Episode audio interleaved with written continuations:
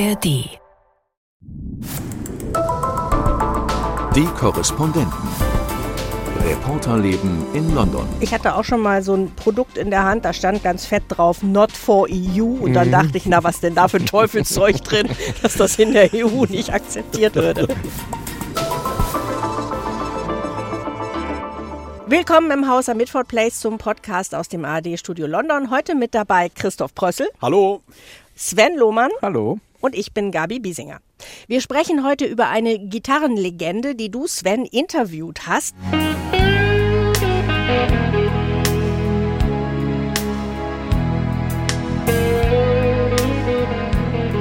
Wer das ist, das verraten wir aber erst später. Und wir feiern den Geburtstag des schottischen Nationaldichters Robert Burns nach, der erstaunlicherweise auch hier in England jedes Jahr mit diversen Feierlichkeiten geehrt wird. Aber bevor wir zu Kultur und Schöngeistigem kommen, steigen wir quasi in die, wenn man das so sagen darf, Niederung der Politik hinab. Auf dem Brexit-Geburtstagskuchen, da brennt die vierte Kerze. So lange ist es schon her, dass der damalige Premierminister Boris Johnson den Countdown zum EU-Austritt um Mitternacht an die Fassade des Regierungssitzes 10 Downing Street projizieren ließ. Und die Stimmungslage zeigt vier Jahre später Ernüchterung. 63 Prozent meinen, der Brexit ist eher gescheitert. Nur 12 Prozent meinen, es sei ein Erfolg. Eure Gedanken zum vierten Jahrestag. Ich habe das Feuerwerk vermisst. es gab keins. Aber es deckt sich so mit meiner Erfahrung. Also ich erzähle hier immer so gerne meine Geschichte, wenn ich am Fußballplatz stehe und dann stehen immer die ganzen Eltern darum und dann redet man und wenn man das Wort Brexit in den Mund nimmt, dann rücken die Leute immer so ein Stückchen ab oder so. Mm. Ähm, also ich glaube, ähm, so die allgemeine Stimmung ist, mm, naja, war vielleicht nicht so eine gute Idee, ähm, lass uns aber nicht drüber reden und wir müssen irgendwie einen Weg finden, um damit klarzukommen. Und das hörst du ja auch von so manchen Unternehmen, die sagen, also wir bleiben dabei, das ist ein Fehler, aber wir mussten uns ja irgendwie arrangieren und jetzt haben wir vielleicht auch einen Weg gefunden. Also dieses Muddling Through, mhm. das äh, spürt man hier auch bei diesem Brexit. Ne? Das ist, man versucht sich irgendwie zu arrangieren und einen Weg zu finden. Ja, Geht mir ganz genauso, auch wenn man äh, privat äh, das Gespräch sucht und dieses böse Wort irgendwann mal fällt, genau die gleiche Erfahrung gemacht. Ich finde eigentlich ähm, ganz faszinierend, wenn man einmal versucht, nochmal sich damit auseinanderzusetzen, was damals versprochen worden war, was aber auch viele befürchtet haben. Dann ähm, komme ich schon auch an den Punkt, dass man erwähnen sollte, der riesige Zusammenbruch, den manch einer sah, den hat es ja so auch nicht gegeben. Also ähm, es ist schon bemerkenswert, wie resilient an vielen Stellen äh, die Wirtschaft war, Unternehmen waren. Da sind natürlich Firmen pleite gegangen, da haben Existenzen dran gehangen, aber es ist schon auch faszinierend, äh, wie sehr Unternehmen dann Wege gefunden haben, doch noch damit klarzukommen. Äh, Arbeitslosigkeit, klar, wir sehen Wirtschaftswachstum, was verloren geht. Man kann das ja auch immer ausrechnen. Das ist ja jetzt auch wieder zum Jahrestag viel gemacht worden. Wie viel fehlt den Leuten denn im Portemonnaie? Dann werden Zahlen genannt, 2000 1300 Pfund. Äh, das Wachstum weniger, als äh, wenn man ein Modell berechnen würde, wo Großbritannien in der Europäischen Union geblieben wäre. Ich finde, das ist immer sehr abstrakt. Das ist also so schwer fassbar. Das macht die Debatte natürlich auch schwer. Aber für mich ist schon auch bemerkenswert, all das, was die, die Befürworter versprochen haben, ist nicht eingetreten. Aber auch was die Kritiker immer wieder erwähnt haben, diese großen Szenarien, wie stark das dann eventuell die äh, Wirtschaft belasten würde, da hat sich die Wirtschaft doch ähm, besser dargestellt, äh, dass sie damit klarkommt, als wir, als wir dachten, als wir vielleicht annehmen mussten. Und für die Menschen ist das natürlich auch nicht so richtig greifbar. Was hat jetzt eigentlich der, der Brexit ganz konkret äh, mit meiner Lebenssituation zu tun, die sich ja. ja nachweislich verschlechtert hat? Aber natürlich hast du die internationalen Krisen her Erde, dann hattest du natürlich auch einmal diesen äh, Crash, als Liz Truss äh, Premierministerin äh, war und ähm, die ganzen ja. Hypothekzinsen in die Höhe geschossen haben und dann da so ein Gespür zu bekommen, das eine ist jetzt der Brexit und das andere äh, sind vielleicht andere Faktoren, ja. den haben die Menschen natürlich nicht. Was sie nur merken, ist ihre Situation, das wurde ihnen ja versprochen, sollte sich verbessern und das hat sie nicht. Und äh, wenn wir ein bisschen in die Zukunft gucken, dann ähm, kann es natürlich passieren, da, wo die Menschen es immer merken, ist, wenn jetzt beispielsweise im, im Supermarkt ein, ein, Lebensmittelregal leer ist oder du kriegst bestimmte Produkte, die du liebgewonnen hast, nicht mehr. Und dadurch, dass es natürlich jetzt auch ähm, die nächste Stufe gibt, mehr mhm. Kontrollen wieder ähm, für Importe aus der Europäischen Union, kann es natürlich wieder passieren, dass äh, bestimmte Produkte im, im Supermarkt nicht mehr da sind. Und dann merkt man natürlich auch, okay, das, das hat jetzt auch ganz konkret was mit dem Brexit zu tun und das kann man dann auch nicht mehr irgendwie sagen, nee, nee, nee, das ist der Brexit nicht so. Ne? Ich habe ja in den Radioprogrammen auch wieder eine Reihe von Gesprächen geführt zum Brexit und dann kommt aus äh, deutschen Redaktionen immer die hoffnungsfrohe Frage, ach ja, wenn denn jetzt so viele eigentlich meinen, dass das doch nicht so doll war und Umfragen sagen, 51 Prozent würden eigentlich gerne zurück in die EU, wann ist es denn soweit? Ja, das ungefähr? ist süß, oder? das ist süß. Der Trennungsschmerz und ist groß auf der aber, einen Seite. Ich habe aber gestern äh, Abend war ich auf einer Vernissage und bin da mit einer Künstlerin ins Gespräch gekommen, die gerade eine Residence äh, in Nordrhein-Westfalen macht, einen Monat dort als Künstlerin ähm, tätig ist.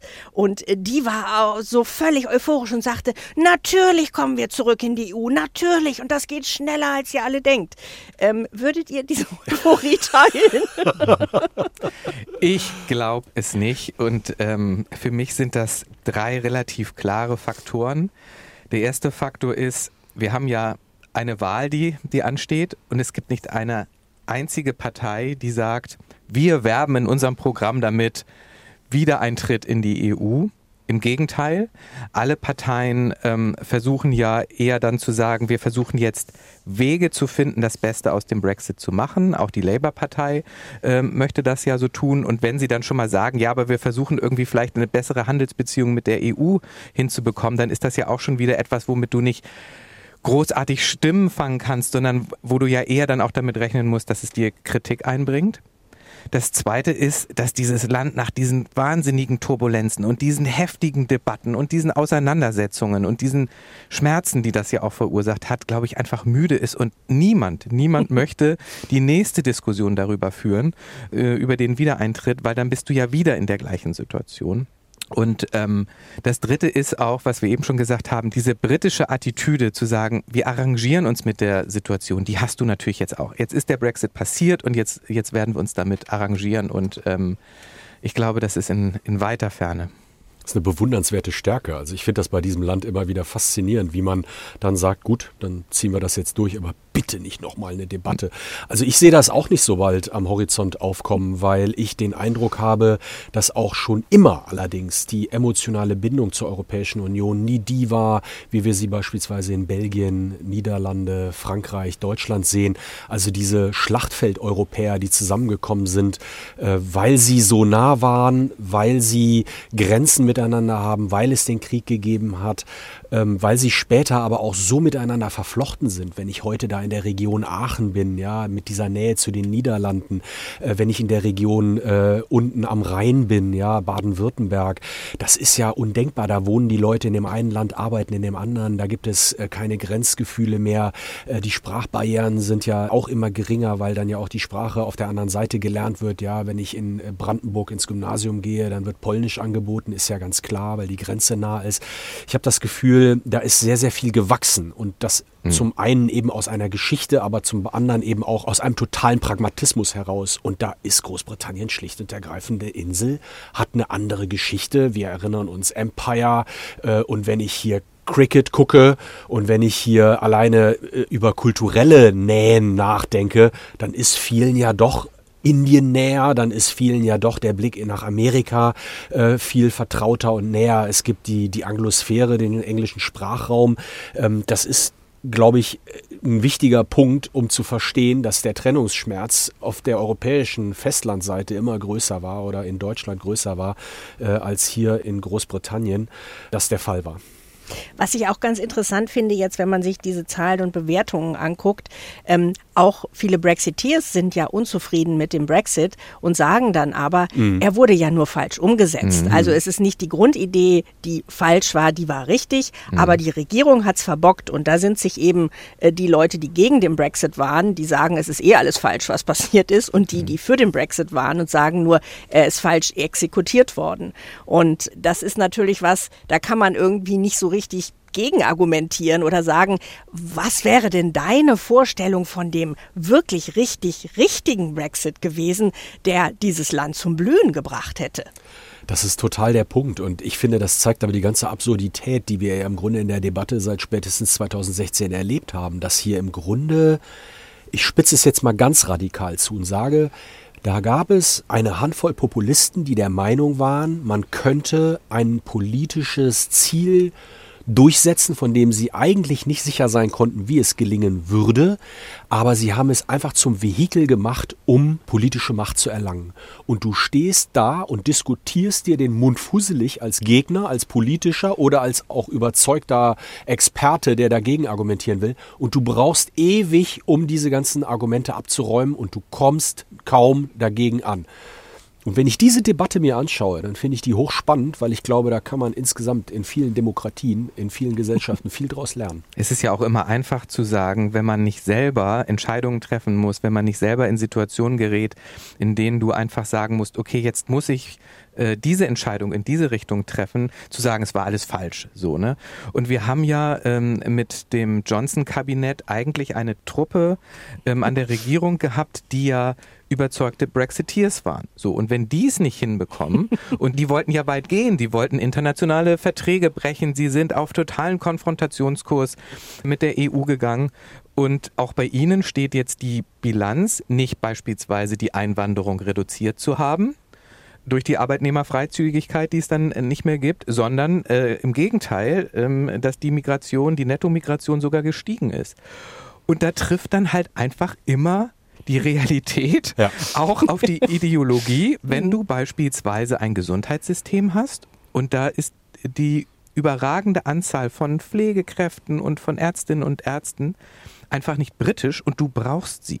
Mhm. Oder aber wenn jetzt zum Beispiel beim, beim Schlachter die Leute, die dir deine Lebensmittel ähm, vorbereiten, wenn das eben nicht Briten sind, und dann sagst du, ja, die sollen aber gehen und dann äh, ja. äh, funktioniert das aber nicht mehr. Und dann, dann ja. kommt die Realität und du sagst, okay, dann brauchen wir jetzt Sonderregeln für die Berufsgruppen. Ja. So. Und ähm, es ist immer einfach zu sagen, die haben es falsch gemacht. Ähm, aber wenn du dann auch nachfragst, ja, wie denn, dann kommt ja auch keine Antwort. Ich, ich will, ich will das nochmal unterstreichen, weil ich finde, das ist ein ganz wichtiger Punkt. Netto-Migration 750.000 2022 mehr als das Dreifache dessen, was wir hatten zu der Zeit, als versprochen worden ist, die Nettomigration runterzubringen. Mhm. Aus genau dem von dir genannten Grund. Und sie können nicht anders, weil das die Realität ist und zeigen dann mit dem Finger auf die 30.000, die über den Ärmelkanal mhm. rüberkommen. Und man denkt ja. so, sorry, aber damit muss man ja wohl fertig werden. Mhm beschleunigt die Asylverfahren, macht Rückkehrabkommen beispielsweise wie die äh, mit Albanien, wo das ja auch sehr gut geklappt hat, dass man Leute, von denen man ausgehen konnte, dass sie keine Asylgründe haben, auch wieder schnell zurück in ihr Heimatland zurückbringen kann. Also da gibt es Mittel und Wege, aber das wird überhaupt nicht diskutiert und in Erwägung gezogen, sondern es wird nur auf einer populistischen Art und Weise debattiert, als würde der Brexit die einzige Möglichkeit sein, Kontrolle wieder zu erlangen mhm. über die Grenzen.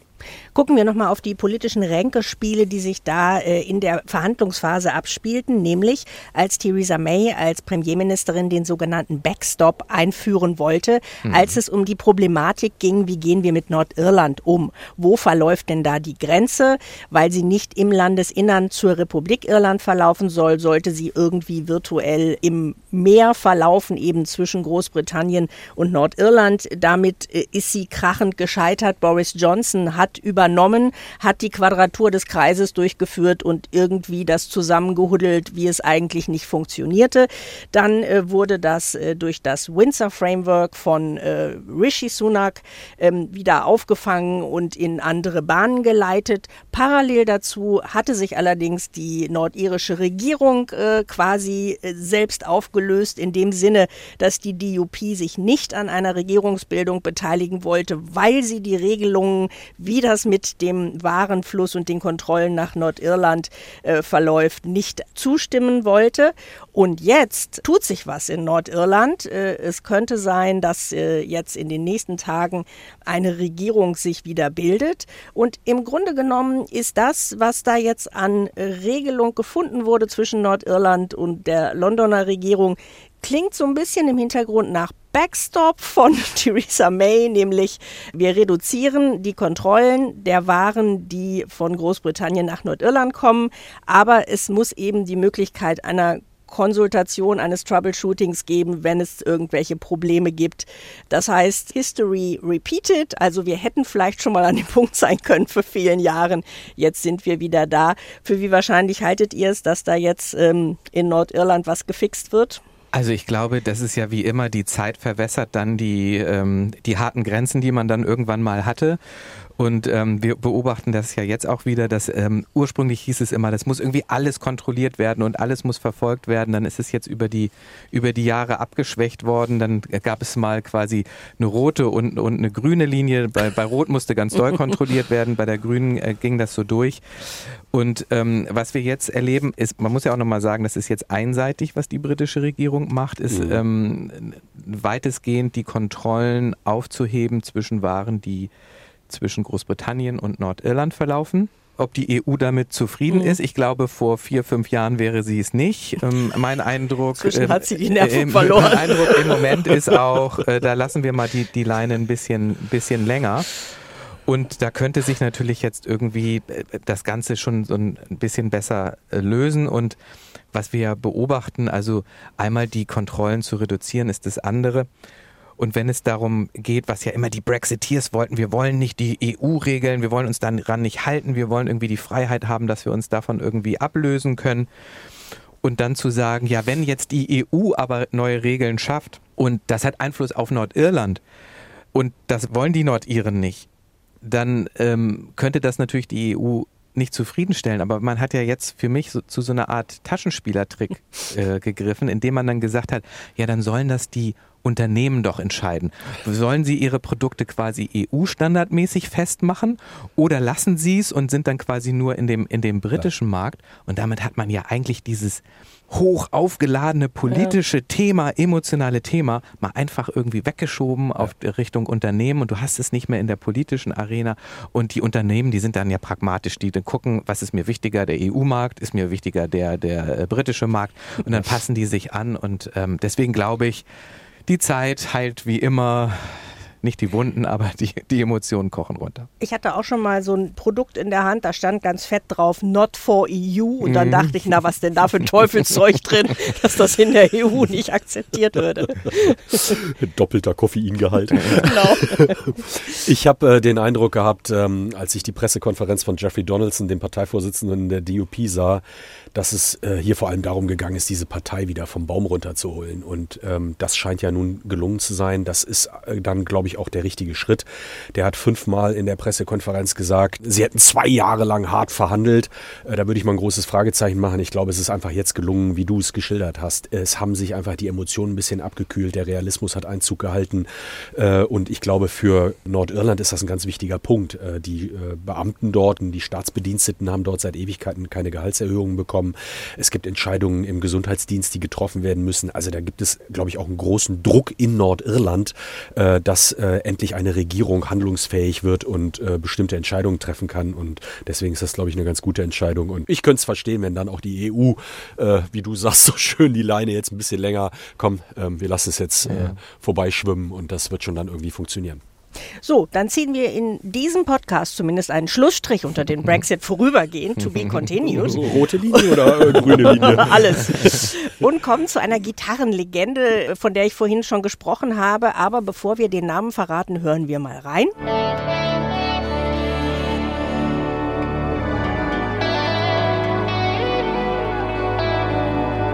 An dieses Stück muss ich jeden Morgen denken, wenn ich bei uns ins ARD-Studio komme, denn irgendein Korrespondent aus längst vergangenen Generationen hat unten im Foyer ein Filmplakat des Films Local Hero von 1982 aufgehängt.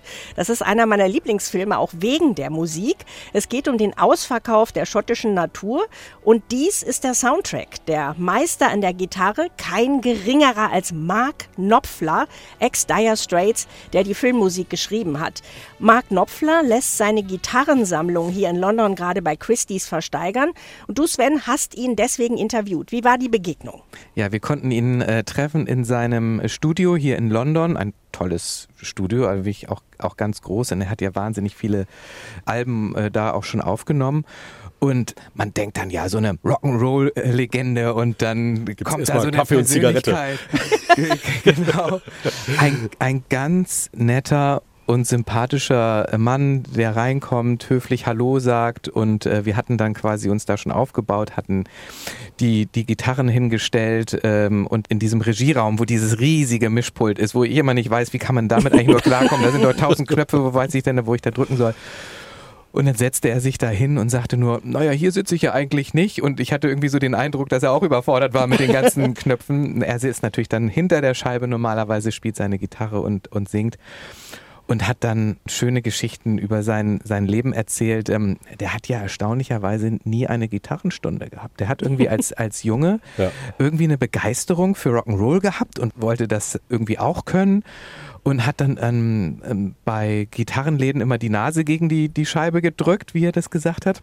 Und hat dann wohl auf einem alten Tennisschläger immer so ein bisschen äh, die Hand von oben nach unten, wie man so, so eine Gitarre äh, das ist die fortgeschrittene ne? Version der Luftgitarre dann, äh, Tennisschläger. Genau. Und er ist interessanterweise Linkshänder und seine Schwester hat gesagt, so wie du den, den Tennisschläger hältst, ist das falsch. Die, die ganzen Gitarrenspieler halten sie doch andersrum. Und dann hat er sozusagen sich als Linkshänder zum Rechtshänder gemacht. Ach, das heißt, der spielt die wie der spielt, der spielt die wie ein Rechtshänder und wow. meinte, das ist seine große Stärke, weil er hat natürlich deutlich mehr Kraft in seiner linken Hand und konnte ah. damit auch mit den Seiten irgendwie Dinge machen, die, die er vielleicht mhm. sonst nicht gemacht hätte.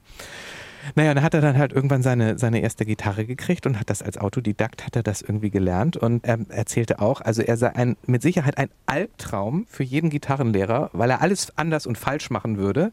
Er würde da gar nicht irgendwie virtuos die, die Hände halten, sondern er nannte das die, die Hammermethode, wie er die Gitarre hält. Aber ich meine, was für ein Gitarrenspieler. Sagt einer der, der größten äh, Gitarristen ja, aller Zeiten. Es waren, es waren schöne Anekdoten und er hat da gesessen und hat, hat über seine Gitarren erzählt und man hat echt das Gefühl gehabt, der kann dir zu jeder Gitarre irgendwas sagen und der hat irgendwie eine Art von Beziehung zu dieser Gitarre. Das ist nicht irgendwie ein Instrument, ein Gegenstand, das ist irgendwie, ja, das ist äh, die Liebe seines, da, seines Lebens, so ein, so ein Instrument. Und, und das Gitarre. sind unheimlich viele, ne? Also, ja. also er hat äh, 120 Gitarren dann im Auktionshaus versteigern lassen und ähm, tolle Gitarren dabei. Die kennt man irgendwie aus den Musikvideos von seinen Konzerten, wenn man da war. Und ich dachte immer, wieso gibt er denn diese, diese historischen Stücke weg? Und er meinte, na ja, er hat, er hat einfach so viele. Er hat über 200 Gitarren und es tut ihm im Herzen weh, wenn die Gitarren im Gitarrenkoffer liegen. Und er kann die auch gar nicht alle spielen. Und natürlich hat er dann über die Jahre auch eine Begeisterung für die neuen Gitarren irgendwie entwickelt und dann hat er ganz glaubhaft vermittelt, dass er irgendwie wollte, dass die Gitarren neue Liebhaber finden. Und ähm, dann hat er sie zu Christis gegeben und da sind die ja auch weggegangen. Alle sind verkauft worden und ähm, also die, die teuersten irgendwie für eine für 700.000, die andere für 800.000 Euro. Also da, äh, da waren sehr viele Liebhaber, die bereit sind, das Geld auszugeben, um diese Gitarren von ihm zu spielen. Gab es auch was für den kleinen Geldbeutel oder? Also äh, man konnte ja mal gucken, wann fängt denn so eine Gitarre an? Was ist so das erste Gebot? Da waren dann so Gitarren bei für, für 1000 Pfund. Ähm, ich glaube, das hat bei weitem nicht gereicht. Wir haben ja auch mhm. noch einen Fan getroffen, ein, ein, aus, aus Deutschland ist extra nach London gekommen, hat, hat Geld zusammengekratzt. 10.000 Euro wollte er investieren für eine Gitarre, wo das Erstgebot bei vier war. Und er hatte nicht mal ansatzweise eine Chance, diese Gitarre, Ui. die er sich irgendwie ausgesucht hat, zu bekommen, weil dieses Budget von 10.000 hat bei weitem nicht ausgereicht. Wow, okay. Und was macht Mark Knopfler mit dem ganzen Geld? Neue Gitarren kaufen? Ja, also er, er spendet, ein Viertel spendet er für einen guten Zweck und ähm, ich glaube, es ist eine Schwäche von ihm. Wenn er so einen Gitarrenladen sieht, sagt er auch, da, pff, da wechselt er die Straßenseite, geht rüber und ich glaube, da sind jetzt irgendwie 10, 10 Millionen, 11 Millionen zusammengekommen. So viel kann er auch nicht in Gitarren stecken. Ähm, aber dass der sich ähm, nicht daran hält, auszumisten, sondern dass da vielleicht noch die ein oder andere dazukommt, das ist ziemlich wahrscheinlich bei ihm. Ich weiß nicht, ob es da ähm, einen Fachbegriff für Gitarrensucht gibt ja, oder wahrscheinlich. so. Das wäre er sicherlich betroffen. Aber Gabi, du hast ja auch noch was Besonderes erlebt. Du hast was ganz Besonderes gegessen. Jedes ja. Jahr am 25. Januar wird im ganzen Land gefeiert, die Burns Night. Und da kommt auch was ganz Besonderes auf den Tisch. Ja, also gefeiert wird der berühmte Dichter Robert Burns, ähm, unter anderem Komponist eines der größten Hits aller Jahrhunderte. Wir hören mal kurz rein.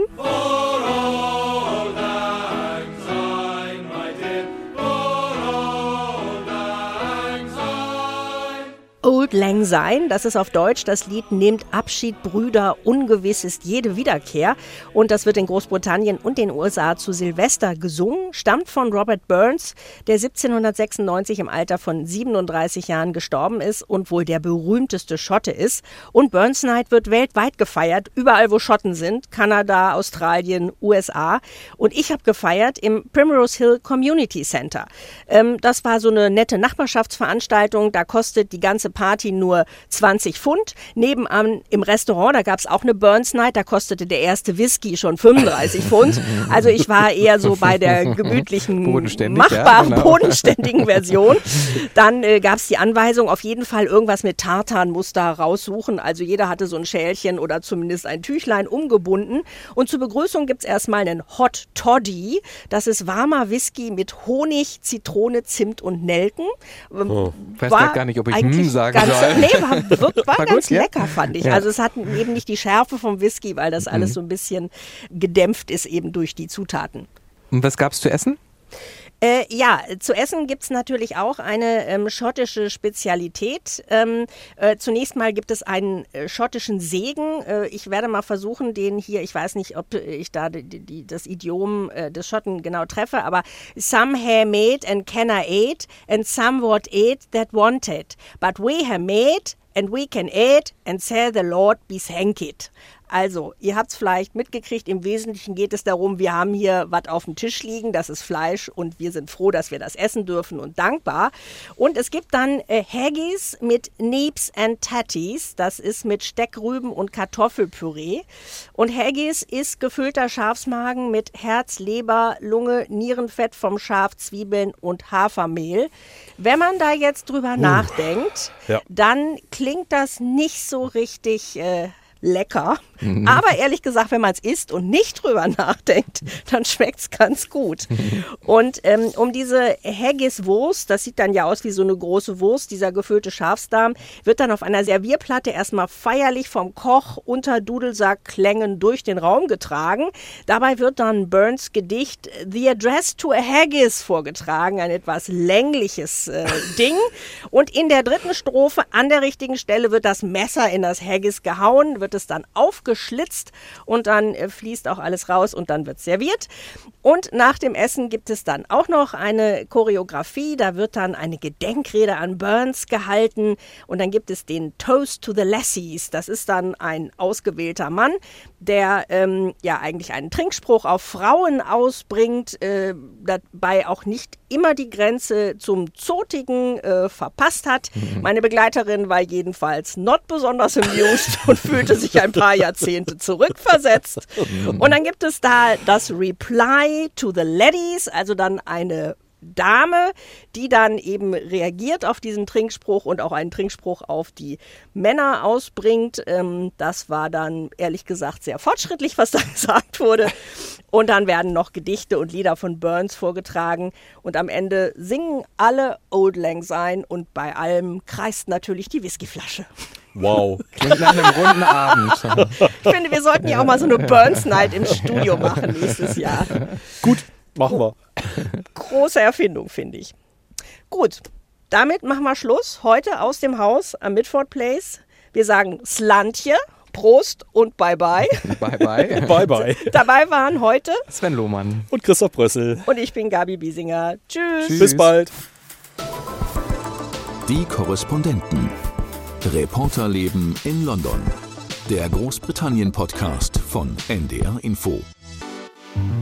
Was bedeutet der Krieg im Nahen Osten für die Region? Welche Themen bewegen junge Wählerinnen in den USA? Und wie hält sich Wladimir Putin in Russland eigentlich an der Macht? Die Antworten darauf und noch mehr spannende Recherchen hört ihr bei 11KM, der Tagesschau-Podcast. Ein Thema in aller Tiefe aus Deutschland und der ganzen Welt. Putin vergisst nichts. Also Leute, die loyal sind, belohnt er. Das fängt an bei Leuten, mit denen er in Petersburger Zeiten zu tun hatte. Die sind bis heute an Schaltstellen der Macht. Die sind auch mit ihm alt geworden. Und es gibt halt diejenigen, die er zu Feinden erklärt. Und wenn das einmal passiert ist, dann geht da nicht mehr viel. 11KM, der Tagesschau-Podcast. Ganz nah dran an aktuellen Themen mit Journalistinnen und Journalisten der ARD. Jeden Montag bis Freitag. Ihr findet uns in der ARD Audiothek und überall, wo es Podcasts gibt. Ich bin Viktoria Kobmann und ich freue mich auf euch.